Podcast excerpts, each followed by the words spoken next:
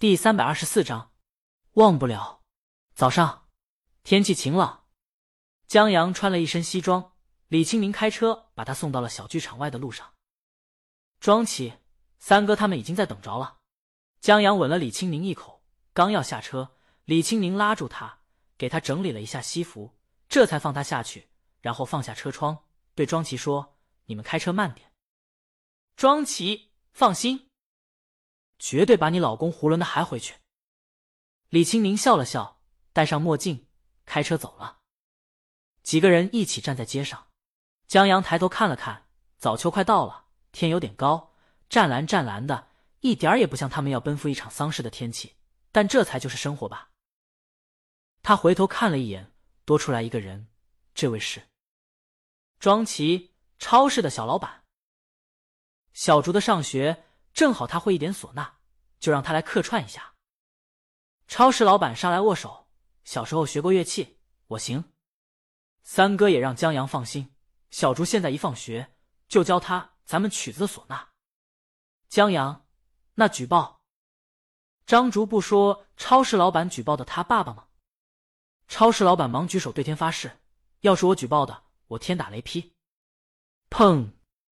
一声巨响，吓得超市老板一哆嗦，回头一看，原来是旁边店铺往三轮车上上货呢。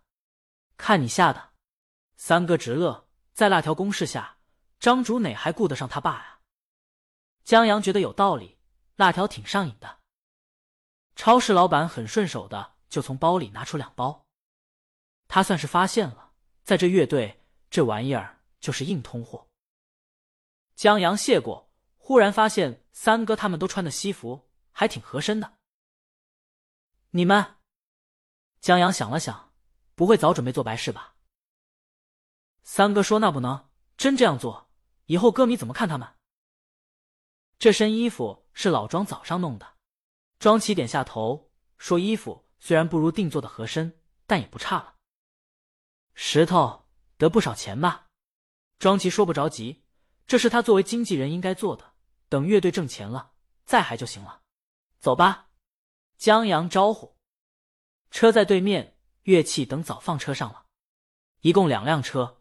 石头开工具车和猛张飞在前面，余下的人在后面坐庄奇的车。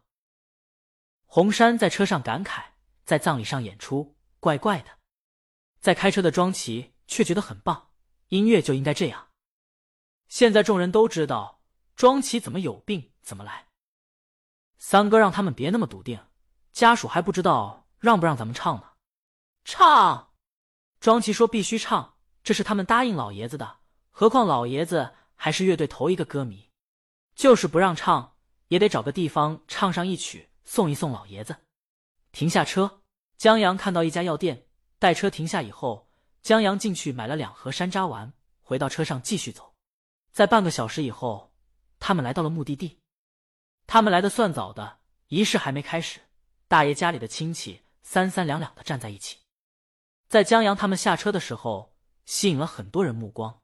没办法，两个车上下来七八个穿黑西服的人，就是长得很丑，也会吸引人的目光。万一来砸场子的呢？何况江阳穿上西装以后并不差，都能上最帅西装暴徒剪辑了。早上江阳换上以后。大魔王就很满意这一手艺术品，连拍了好几张照片，发到他猫爷那个小号上了。当然，现在已经被识破身份了，但只要不承认，就是小号。大妈在管钱，他有些憔悴，但精神还好，依旧看得见打麻将时的威风。他们走到大妈面前，石头懂礼节，他领头，大妈节哀顺变。大妈点下头，好，好。江阳看了看灵堂。大妈，我们乐队这么肃静的场所会不会太热闹了？热闹就得热闹。大妈说：“大爷喜欢他们乐队，不止因为听起来像家乡的二人转，还因为热闹。每天回到家以后，家里就他们两口子，冷冷清清。吃了饭以后，唯一能做的就是看电视。关了电视就不知道做什么了，家里安静的可怕。然后就盼着第二天去小广场热闹。要是他们乐队碰巧出去演出了。”大爷还是有些遗憾呢。乐队聚人气，有乐队在，小广场就有了生气。无论大爷大妈还是年轻人，都会往广场上站。那比在家热闹多了。那几乎就是一天的消遣、盼头和晚年生活意义所在了。就现在那些大爷大妈们，别看嫌乐队唱的什么玩意，但小广场上真要少了他们乐队，就跟缺了主心骨似的。不怕热闹？大妈顿了顿，你们要是觉得对乐队不好，没什么不好的。三哥忙说，他看一眼江阳，那我们去准备。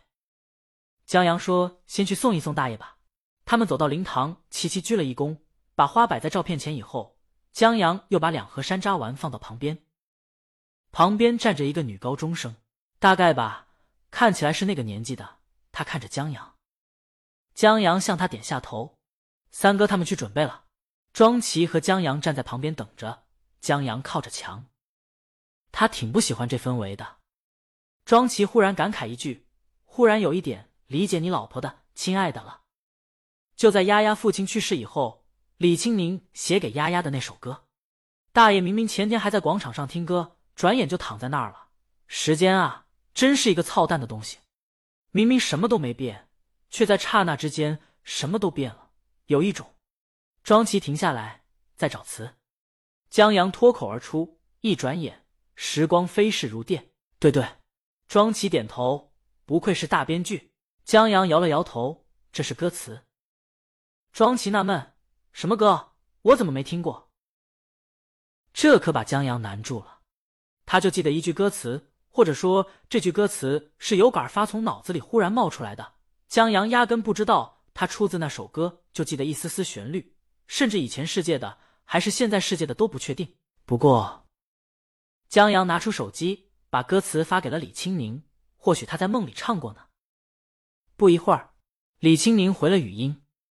江阳点开语音，大魔王空灵飘渺的轻声哼唱从手机里传出来。为何一转眼，时光飞逝如电，看不清的岁月，抹不去的从前，就像一阵风吹落恩恩和怨怨。清唱，很好听，让人陷入一种不得不与一直陪伴着的人说再见的遗憾与忧愁。江阳一伸手机，诺，这首歌，庄奇。你老婆没发的新歌呀？庄琪说：“我知道，就见鬼了！你们这恩爱秀的，真是时时刻刻在虐狗。”但他吐槽一番以后，拍了拍江阳肩膀：“挺好的，就挺让人羡慕的。”庄奇说：“这歌儿挺让人惆怅的。”他出去抽一支烟。江阳又放了一遍：“这歌儿在这个场合是挺让人忧伤的，既有时间飞逝如电的怅然，又有对抹不去的从前无限的怀念与遗憾。”